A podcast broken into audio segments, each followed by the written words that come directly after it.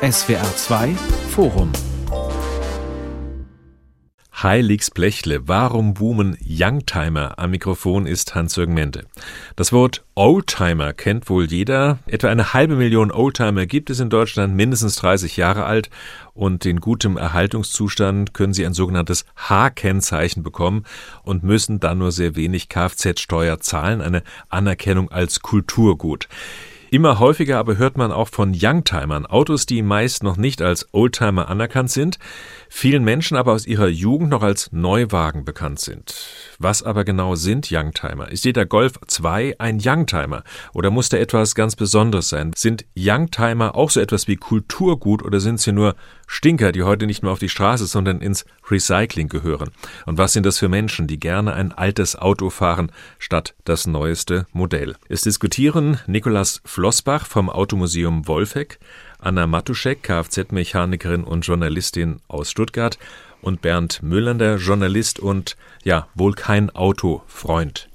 Nikolaus Flossbach, in Ihrem Museum, das liegt so zwischen Ulm und dem Bodensee, da finden sich vor allem Autos, an die sich viele Menschen noch erinnern können. Worin unterscheidet sich ein Youngtimer von einem ja, alten Auto?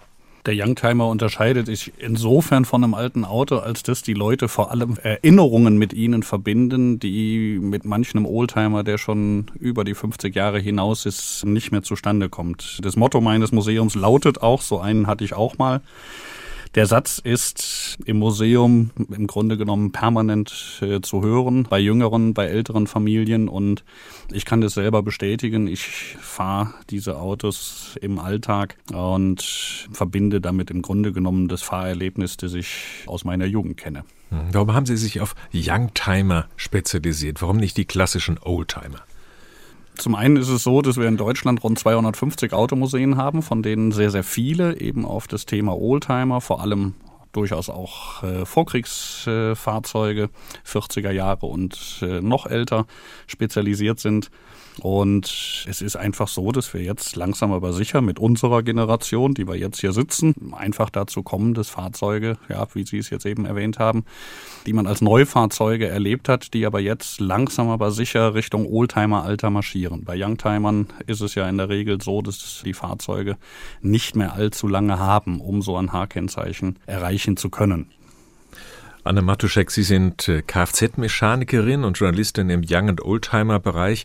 Man könnte meinen, alle Menschen wollen eigentlich ein möglichst neues Auto haben. Warum mögen Sie dann die alten lieber?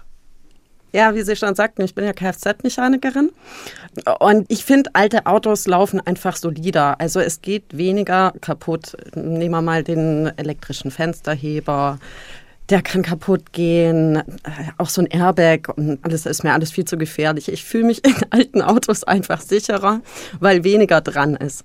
Der ADAC, der hat mal eine Umfrage veröffentlicht. Demnach freuen sich, ja, Frauen sind nicht gefragt worden, wohl 63 Prozent der deutschen Männer, wenn sie Oldtimer auf der Straße sehen. Zu denen gehört Bernd Müllender wohl nicht. Ich bin auf Sie aufmerksam geworden, Herr Müllender, über einen Artikel in der Taz, in dem Sie heftig auf die Szene recht kritisch eingehen. Was stört Sie denn? Ja, ich bin ein klarer 37 Prozenter, das ist richtig. Sie haben mich am Anfang anmoderiert, kein Freund von Autos. Das war nicht immer so. Ich habe zwei ganz wichtige Autoerinnerungen. Als ich klein war, noch ein Junge von sechs, sieben Jahren, war ich ein glühender Fan des Jaguar E oder Jaguar E-Type, wie es wohl auf Fachautonesisch heißt. Wo immer der kleine Bernd ihn gesehen hat, gab Begeisterungsstürme. Da ist wieder einer. Also das muss so Mitte Anfang, Mitte der 60er Jahre gewesen sein. Sicher, ein elegantes, schönes Auto, Top-Design, den kann ich heute noch unterscheiden von anderen flachen Flundern. Und ich bin vor zehn Jahren zufällig, durfte ich mit einem mitfahren, fast liegend, absolut unbequem. Vielleicht ist das solider, wie wir eben gehört haben, aber es war für mich so, so was wie Abschluss meiner kindlichen Begeisterung für dieses ganz spezielle Auto. Und ich habe noch eine zweite Kindheitserinnerung. Es war ein Auto in Mönchengladbach, das bei Rot über die Ampel fuhr. Ich war hell empört, da war ich so, weiß nicht, drei oder vier. MGAA 72. Das Kennzeichen habe ich mir bis heute gemerkt. Ja, das sind meine Kindheitserinnerungen. Ich habe dann auch 20 äh, Jahre ein eigenes Auto gehabt und vor gut 25 Jahren hatte ich meinen inneren eigenen Tag der Befreiung und äh, seitdem bin ich kein Autofahrer mehr oder nur noch ganz, ganz selten. Wenn ich mal wirklich einen brauche zum Transport, da gibt's Leihwagen, Cambio in Aachen und das funktioniert prima. Aber ich brauche doch kein eigenes Auto, also jedenfalls nicht in einer Stadt. Ich bin Radfahrer und muss da mit dem German Wahnsinn des Autoverkehrs äh, leben und überleben versuchen. Anna Matuschek, Sie wohnen in Stuttgart. Das ist ja auch eine Stadt, die hat große Infrastruktur für öffentlichen Personennahverkehr. Warum brauchen Sie ein Auto?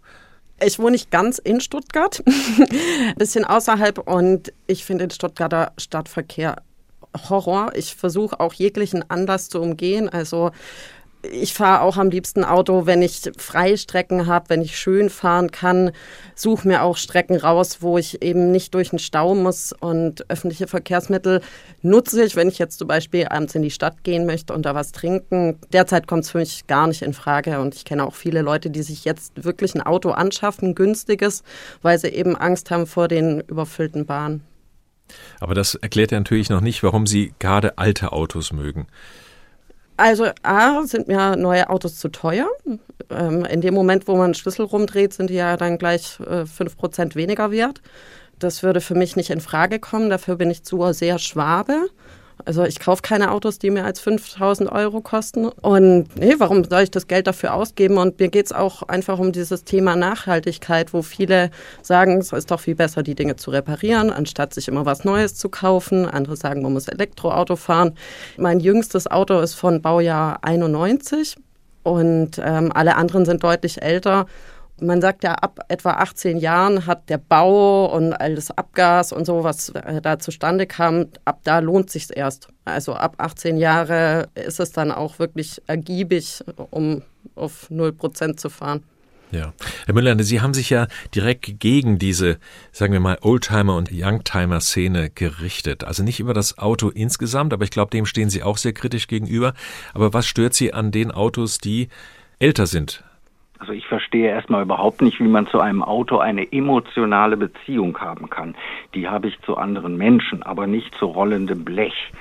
Also erstmal muss ich der äh, Vorrednerin recht geben. Sicher sind solche Autos solider. Es ist nicht so viel Technik, Schnickschnack und so viel ähm, unreparierbares, chipgesteuertes Zeug drin, wo ein normaler Autoschrauber oder eine Schrauberin überhaupt nicht mehr mit klarkommen können. Also so ein Zwang zu, zum Austausch. Gar nicht reparieren, sondern nur tauschen. Das ist sicherlich in vielerlei Hinsicht fürs eigene Portemonnaie, aber vor allen Dingen auch für ökologische Zusammenhänge völliger Unfug warum ich gegen Oldtimer speziell mich positioniert habe damals mit diesem Text vor fünf Jahren, weil ich absolut nicht verstehen kann, also wenn ich keine emotionale Bindung haben kann zu einem Auto, warum soll ich es auch noch als schützenswertes Kulturgut ansehen und dafür auch noch steuerlich alimentiert werden? Das verstehe ich nicht, Entschuldigung. Und man darf mit diesen stinkenden Dingern auch noch einfach so in jede Umweltzone fahren. Das ist absurd. Ich sehe es in der Tat äh, natürlich anders. Zum einen muss ich sagen, ich äh, bin mit meinem Augenaufschlag Auto gepolt gewesen. Da reichen die Geschichten meiner Mutter wirklich bis in die Wiege zurück und es ist so, dass das bis zum heutigen Tage geblieben ist. Was ich ganz häufig und ganz gerne bei den verschiedenen Zusammenkünften und Treffen bei mir im Museum erwähne, ist, weil man immer wieder sieht, dass die Leute sich äh, über dieses Thema sehr gut verstehen. Autos verbinden Menschen. Jetzt ist es so, dass man in meinen Augen Autos noch gar nicht mal besonders mögen muss, um an diesem Satz äh, noch was Richtiges zu finden. Es ist völlig egal, ob wir über die Themen und über eventuell sogar eine persönliche Bindung oder Beziehung zu so einem Auto an den Satz gehen, Autos verbinden Menschen oder ob ich mich nur einfach von A nach B zu kommen, um anderen Menschen zu begegnen, des Autos bemächtige. Was den umwelttechnischen Aspekt angeht, ist es so, dass es die Ausnahmen für die Umweltzonen natürlich gibt.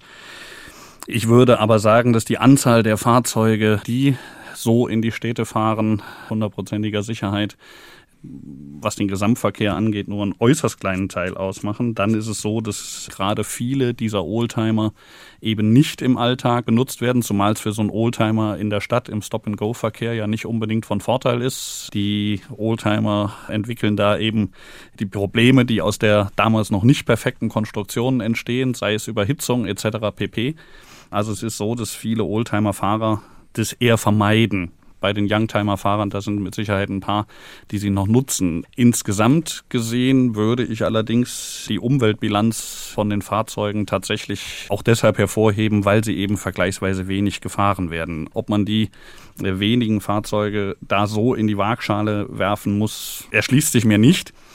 Ich denke, dass noch ein Aspekt hinzukommt, das ist, dass diese Fahrzeuge wirklich gehalten werden, werktags meistens in der Garage stehen. Die Eigentümer solcher Fahrzeuge sind in gewisser Weise technikverliebt. Ähm, ich erlebe es immer wieder, dass wenn die Oldtimer-Fahrer von ihren Alltagsautos erzählen, dass da schon sehr moderne Fahrzeuge sind, viele auch tatsächlich mit Elektrofahrzeugen oder Hybridfahrzeugen unterwegs sind. Und ja, man muss auch dazu sagen, in der Oldtimer-Szene ist natürlich ein gewisser sozialer Aspekt durch durchaus auch einfach nicht von der Hand zu weisen. Es sind viele Leute, die über ein gewisses Einkommen verfügen müssen, um sich so einen Oldtimer erlauben zu können. Die sind dann mit ihren Alltagsautos wiederum in einem Bereich unterwegs, dass man sagen kann, das sind die, die sich eben, ja, ich sag mal, die Technologieträger von morgen überhaupt erlauben können.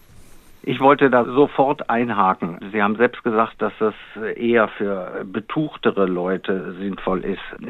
Es sei damals noch nicht die perfekte Technik gewesen. Völlig richtig. Aber heute ist es auch nicht. Heute kriegen wir Lügen aufgetischt von der Automafia, von CO2-Ausstoß und, und Kohlendioxid und Stickstoffen, Feinstauben. Ist, also wir wissen alle, dass das gelogen ist. Da brauchen wir gar nicht lange drüber zu reden. Wenn Sie gesagt haben, man fährt nur selten mit den Oldtimern, Entschuldigung, das ist kein Argument, sondern das ist eine Ausrede. So Sie ein Umweltgewissen haben, das, das haben wir ja alle oder wir tun zumindest so mehr oder weniger, dann betäuben Sie es damit. Jeder einzelne Tritt aufs Gaspedal bei einem Oldtimer, bei einem Younger Timer vielleicht auch, ist drei oder viermal so übel und qualmt vielleicht gerade ein Kinderwagen zu. Dem ist es egal, ob sie relativ wenig mit dem Auto fahren. Und ansonsten sagen sie ja, ich fahre sonst aber wenig. Entschuldigung, wenig fahren. Die meisten, das haben Sie ja auch gerade gesagt, dürften einen zweiten Wagen haben. Ja, dann geht die Rechnung nicht auf. Dann fahren Sie in der Summe die gleichen Kilometer, aber mit dem Oldtimer stoßen Sie mehr Gifte aus. Und ich möchte auch nicht, wenn ich mit dem Rad hier in Aachen unterwegs bin, von einem Oldtimer zugepustet werden. Entschuldigung. Sie haben absolut recht. Diese Wahrnehmung ist bei einem Oldtimer deutlich stärker. Es ist ein Vor- und Nachteil. Wenn Sie natürlich wirklich so einen richtig alten Stinker vor sich haben, werden Sie, egal ob Sie mit Ihrem Fahrrad unterwegs sind oder mit Ihrem Kinderwagen, Abstand nehmen. Wenn da ein schön filtrierter Neuwagen vor Ihnen steht, dann empfinden sie das gar nicht so. Also das riecht einfach deutlich weniger stark. Ich mag zum Beispiel Diesel überhaupt nicht. Und mein Eindruck ist, dass man bei so einem Fahrzeug sich eher entfernt, weil man einfach riecht, oh, das ist giftig, das ist nicht gut für mich, während ich bei einem neuen Fahrzeug gar nicht merke, dass das überhaupt an ist.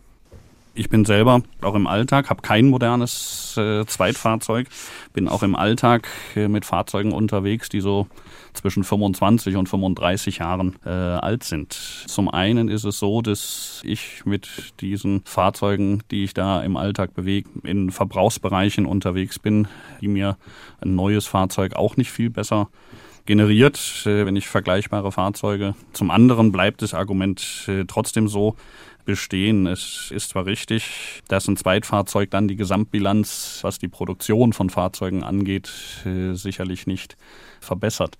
Aber es ist, glaube ich, doch so, dass sich durch den Oldtimer der nicht großartig verändert, weil man schlicht davon ausgehen kann, dass man nur relativ wenig, relativ selten möglicherweise bei Treffen da dann schon, aber ansonsten eigentlich nicht einfach nur mit dem Oldtimer des Fahrens wegen unterwegs ist, sondern auch Strecken zurücklegt, die man entweder mit dem einen oder mit dem anderen Fahrzeug zurückfahren würde.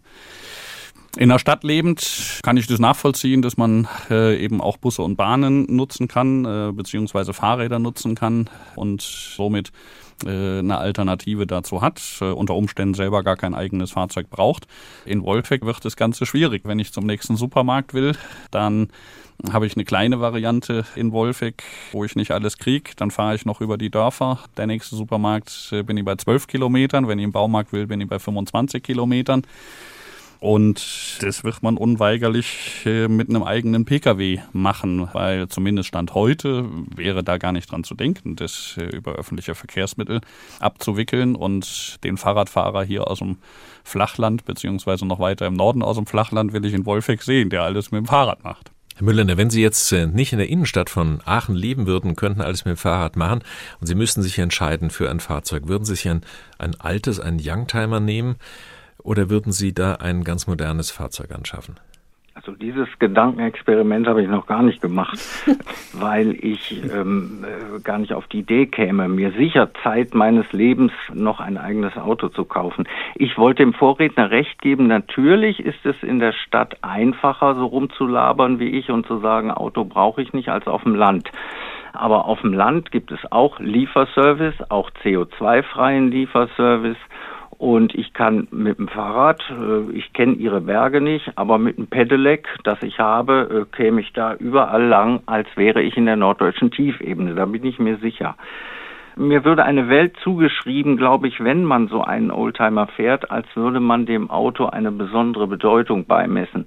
Also ich glaube, von daher, also mit der Frage haben Sie mich jetzt überrascht, aber von daher würde ich mir äh, eher keinen Oldtimer zulegen, wenn ich mir darüber schon Gedanken machen müsste. Weil nachher denken die Leute noch, ach guck, da ist so einer, der mit so einer alten Karre fährt und sicher ein besonderer Autoliebhaber. Nee, äh, oh Gottes Willen, das Image möchte ich nicht. Herr Müllender, das ist natürlich ein schlimmes Szenario für Sie wahrscheinlich, dass jemand denkt, Sie seien ein Autoliebhaber. Die Begrifflichkeit Oldtimer, Youngtimer, die ist ja gar nicht so einfach zu klären. Lassen Sie uns doch das mal klären. Was ist denn ein Youngtimer? Wo unterscheidet man da? Sicherlich ein sehr äh, umstrittenes Thema. Das ist so, es gibt äh, zwei Faustformeln, nach denen man sagt, ab 30 ist ein Auto halt ein Oldtimer, weil er zumindest gesetzlich offiziell so eingestuft ist, äh, beziehungsweise einstufbar ist. Und dann hat man den Youngtimer, da gibt's so die äh, Altersfaustformel von 25 Jahren. Ich würde das allerdings nicht so sehr pauschalisieren. Es hängt so ein bisschen von der Generation des Betrachters selber ab, welches Auto er für ein Old- oder ein Youngtimer hält. Wer in den 30er oder 40er Jahren geboren ist, der hält sicherlich ein Auto, das er in den 80er Jahren als Neuwagen gefahren ist, heute nicht für einen Oldtimer. Bei den Youngtimern, die noch keine 30 Jahre alt sind, ähm, hängt es, glaube ich, von verschiedenen Faktoren ab. Das ist zum einen einfach irgendwo auch mit der Häufigkeit, mit der so ein Fahrzeug äh, noch im Alltag äh, vertreten ist, zusammen. Das äh, hängt mit einem Zustand zusammen, ab wann ein Auto im Grunde genommen pflegenswert ist, beziehungsweise eben auch von den Eigentümern besonders gepflegt wird. Also der Golf 2, der ja eigentlich ein Millionenseller war, oder sogar langsam aber sicher der Golf 3 äh, mit einem Kilometerstand, klassische Rentnerhand, was weiß ich, irgendwas unter 50.000 Kilometern.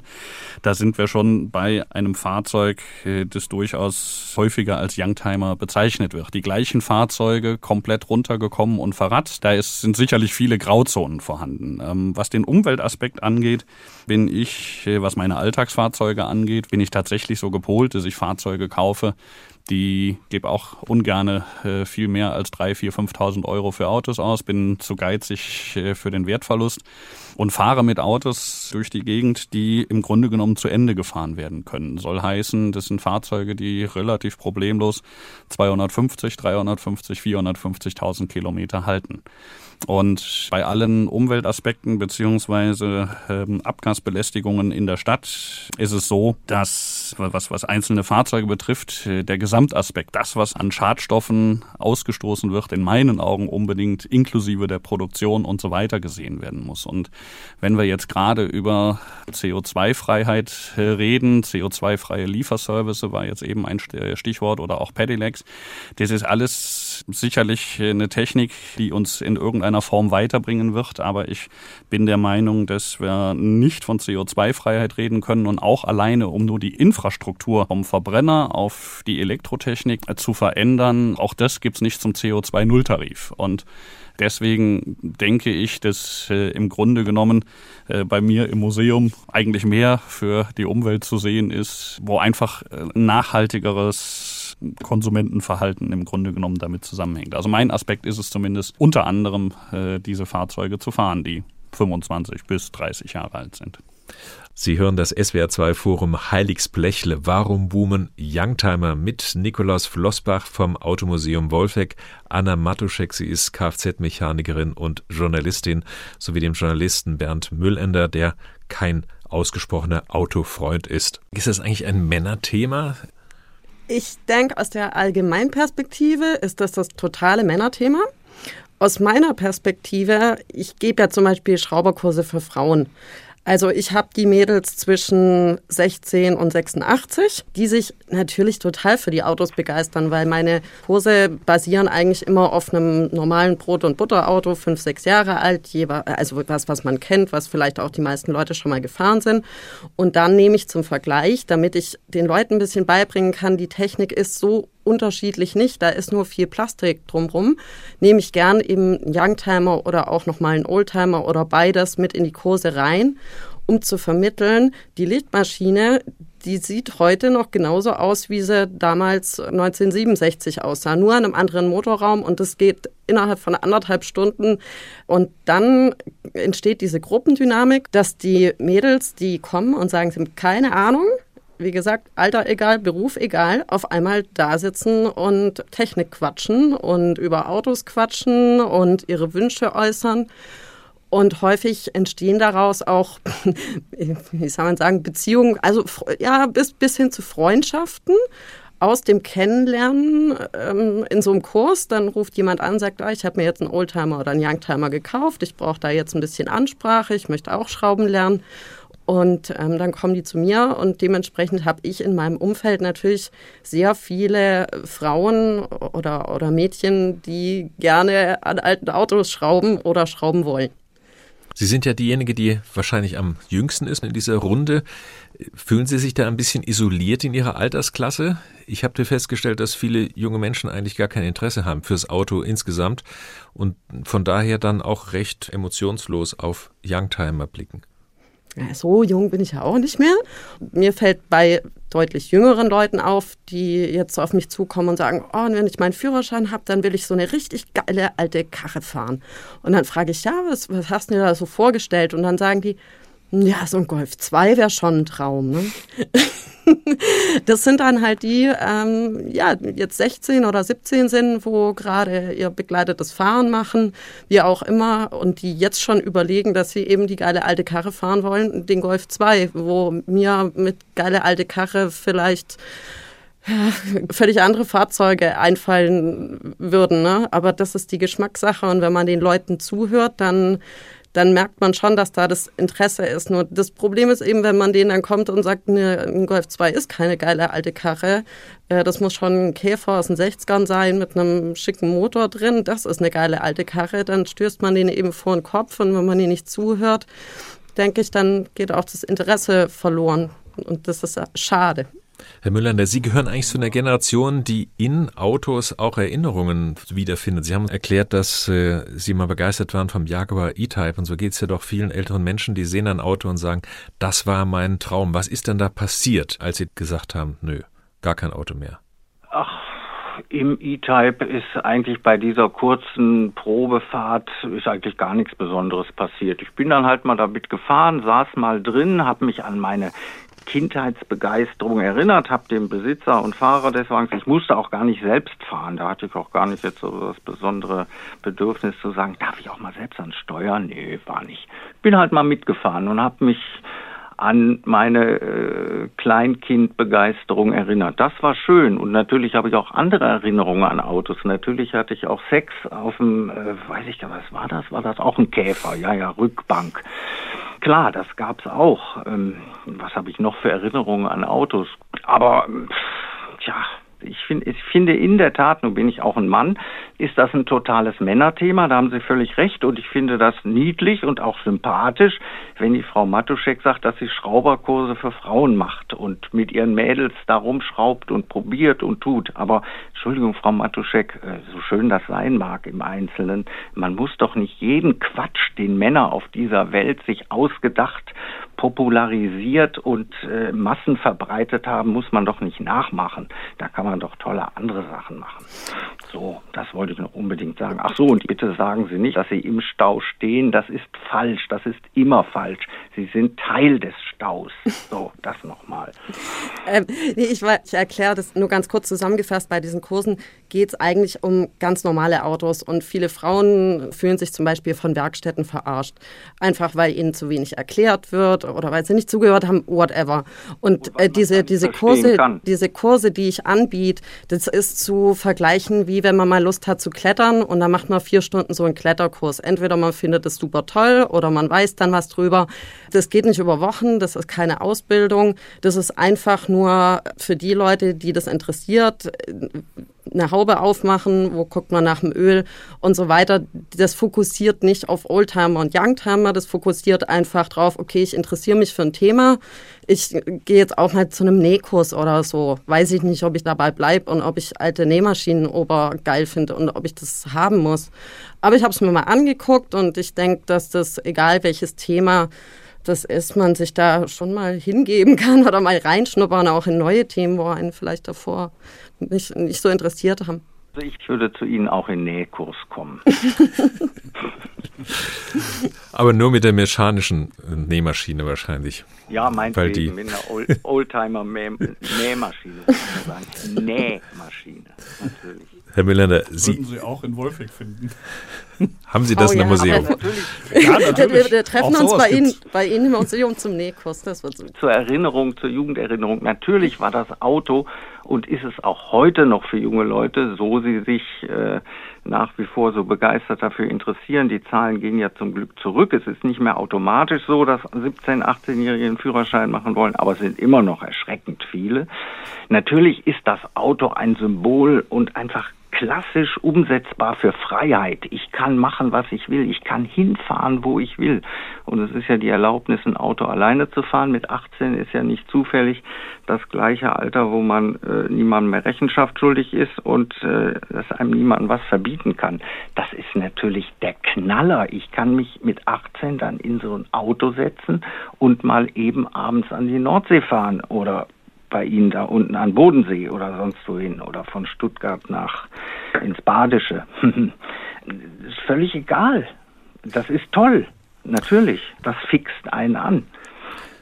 Ich würde vielleicht nochmal zum einen das Thema aufgreifen, zum anderen aber auch das Thema Jugend aufgreifen. Ich habe selber dieses Museum 2017 neu eröffnet. Es gab vorher über viele Jahre vom Motorjournalisten Fritz B. Busch, der übrigens eine ganz enge äh, Verbindung zum Thema Jaguar E-Type hat. Und äh, habe dieses Museum 2017 eröffnet. Damals haben mich natürlich einige davor gewarnt, weil es interessieren sich ja keine jungen Leute mehr äh, für Autos. Das war ein häufig gehörtes Argument. Da muss ich jetzt aus meiner Sicht natürlich sagen, Gott sei Dank ist dem doch nicht so.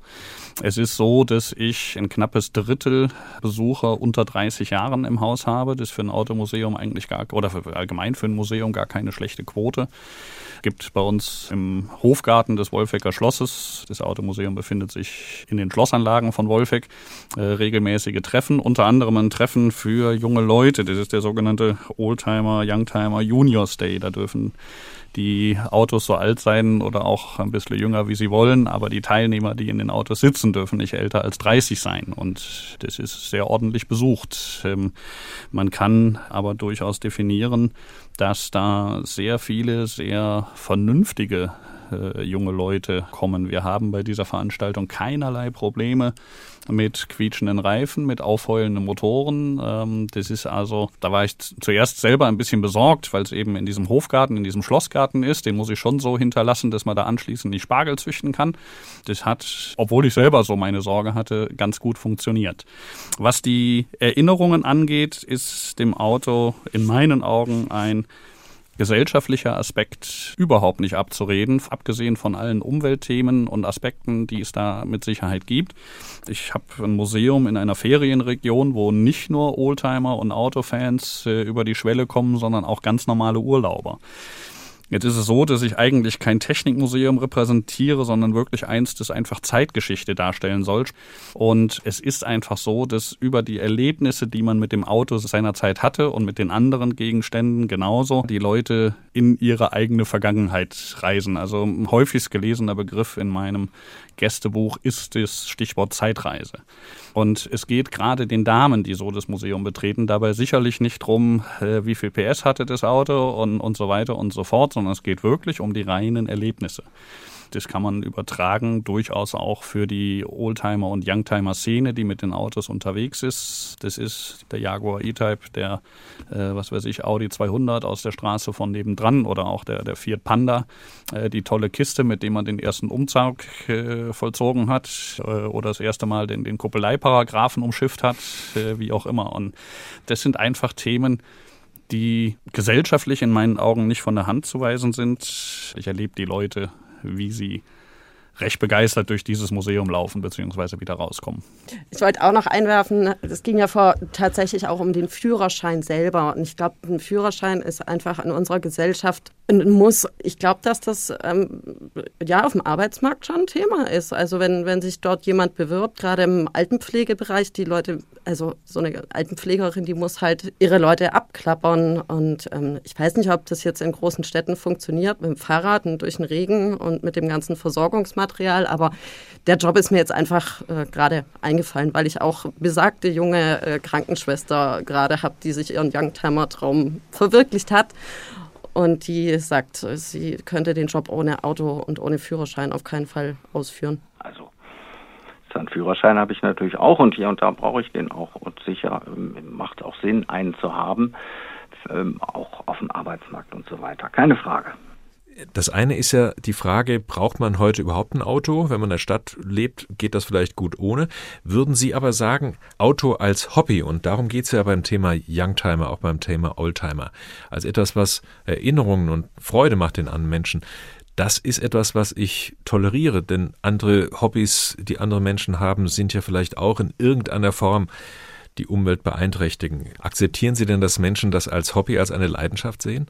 Ich muss es akzeptieren. Ich kann da, dagegen argumentieren und mich drüber wundern, dass so einem äh, Verbrennungsmaschine äh, so viel Emotionen entgegengebracht werden.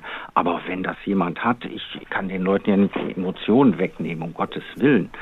Ich wundere mich nur darüber. Das liegt aber daran, dass Autos unglaublich überhöht werden in unserer Gesellschaft.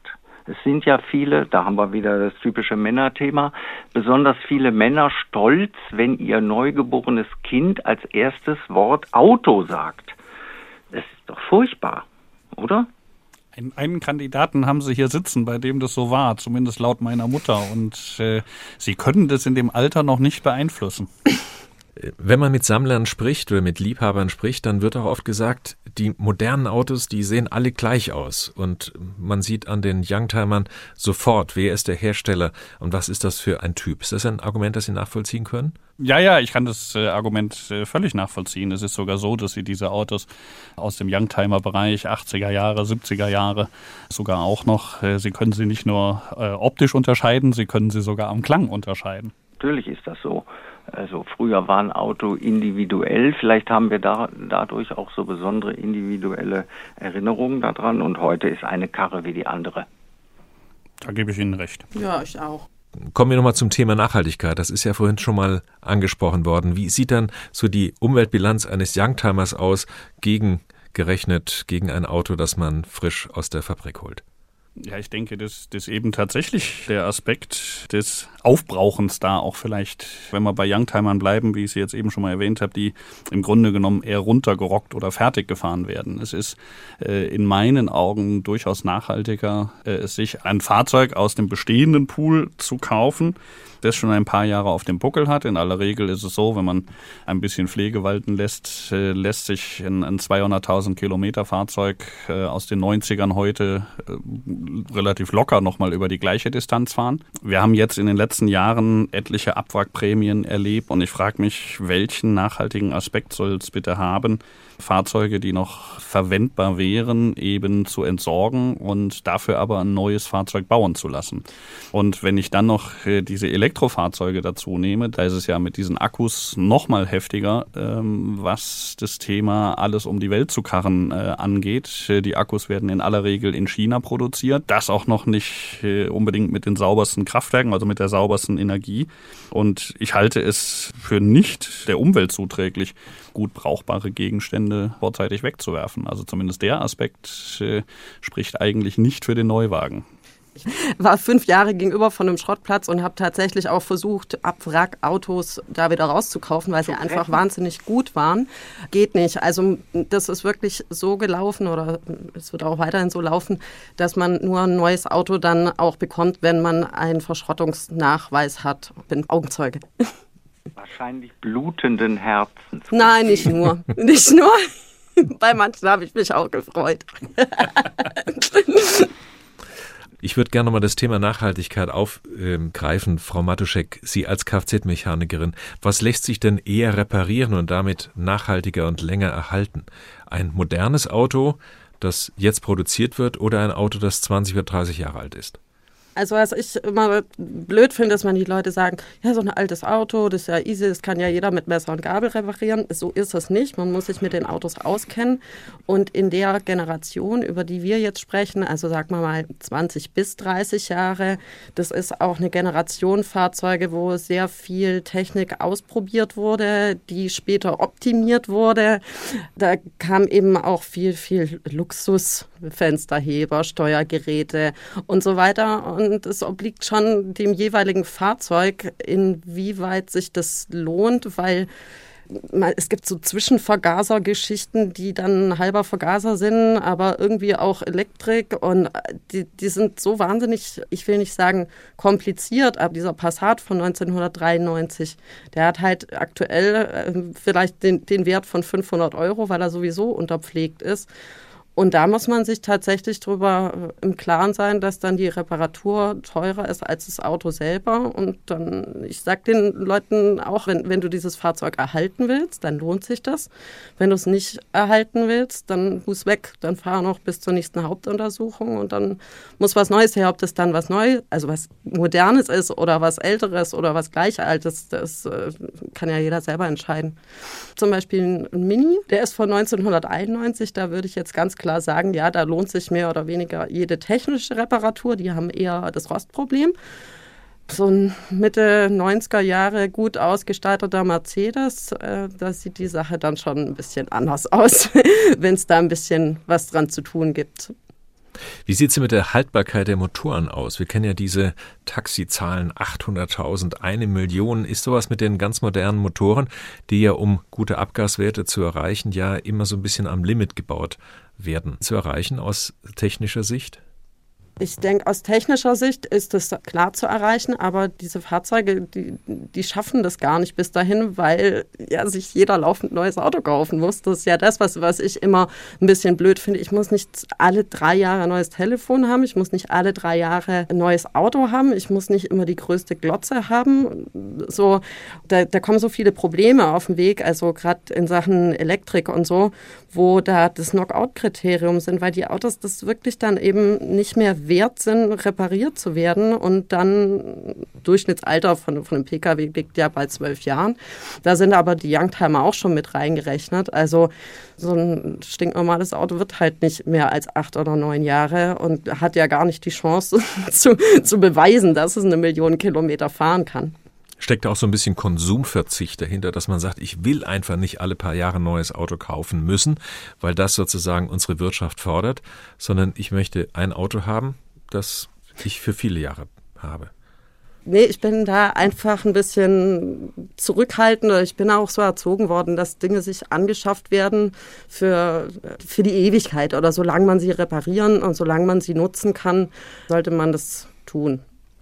Kann das Thema aber so exakt bestätigen. Es ist so, dass die Youngtimer-Szene, äh, glaube ich, schon auch dazu neigt, dieses Thema ältere Gegenstände länger zu gebrauchen, nicht nur auf das Auto reduziert, sondern dass man das in so einem Haushalt immer wieder fände, wenn man da mal genauer drauf gucken würde. Es sind auch diese Designklassiker, diese Stühle, die wahnsinnig teuer sind, diese Lampen, die wahnsinnig teuer sind. Das ist alles Asbach, uraltes Design. Aber in jede schicke Wohnung gehört das irgendwie so, so dazu, weil es einfach, es gefällt den Leuten halt einfach. Und dann wird es gekauft und nicht in zwei Jahren durch einen schöneren IKEA-Stuhl ersetzt. Ich glaube, Frau Matuschek hatte vorhin gesagt, wenn man ein Auto neu kauft und fährt vom Hof, dann ist das gleich so wenig wert. Wie sieht das mit dem Werterhalt von Youngtimern aus, Herr Flossbach? Kann man sagen, gut gepflegtes hält den Wert? Ja, kann man definitiv sogar sagen. Beziehungsweise ist es ja sogar so, dass die Oldtimer-Szene, was dieses enorme Galoppieren der Werte angeht, so ein bisschen wieder gebremst zu sein scheint. Wer jetzt im Moment noch äh, an großen, ja, ich sag mal, Investitionen interessiert ist, die auch Wert halten oder sogar Wert gewinnen, der ist eigentlich im Youngtimer-Bereich goldrichtig, weil die Youngtimer haben halt nun mal auch den Umstand, dass sie häufig in der Talsohle der Wertentwicklung sind. Äh, bevor ein Auto als Oldtimer da wieder anzieht, ist ja irgendwann mal ein Punkt erreicht, wo das Ding eigentlich keiner haben will, zumindest von den Mainstream denkenden Menschen. Und äh, insofern können Sie sowas relativ günstig kaufen und in aller Regel können Sie davon ausgehen, dass äh, dieser Werterhalt oder auch äh, eine Wertentwicklung funktioniert. Man muss natürlich dazu sagen, äh, es kommt sehr darauf an, ob man sowas im Alltag benutzt oder in eine Sammlung stellt. Es ist halt so, dass natürlich mit älteren Autos auch gewisse Reparaturen, wie wir jetzt eben schon gehört haben, verbunden sind.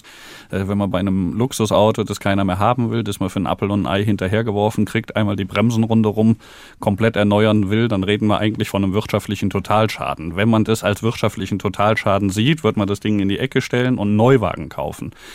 Es ist aber so, dass, dass eben das Fahrerlebnis äh, im Vordergrund steht. Äh, zum einen, zum anderen eben der Aspekt, wenn das Ding jetzt diese neuen Bremsen hat, dann ist er im Grunde genommen wieder aufgewertet. Und der Aspekt ist da ganz eindeutig dabei. Und einen Vorteil haben wir im Youngtimer-Bereich auf jeden Fall. Das ist eben dieses Thema Wertverlust ist im Grunde genommen nicht vorhanden. Und was viele vergessen bei ihrer Neuwagenkauferei ist, dass Wertverlust im Grunde genommen der mit Abstand höchste Kostenfaktor von so einem Auto ist.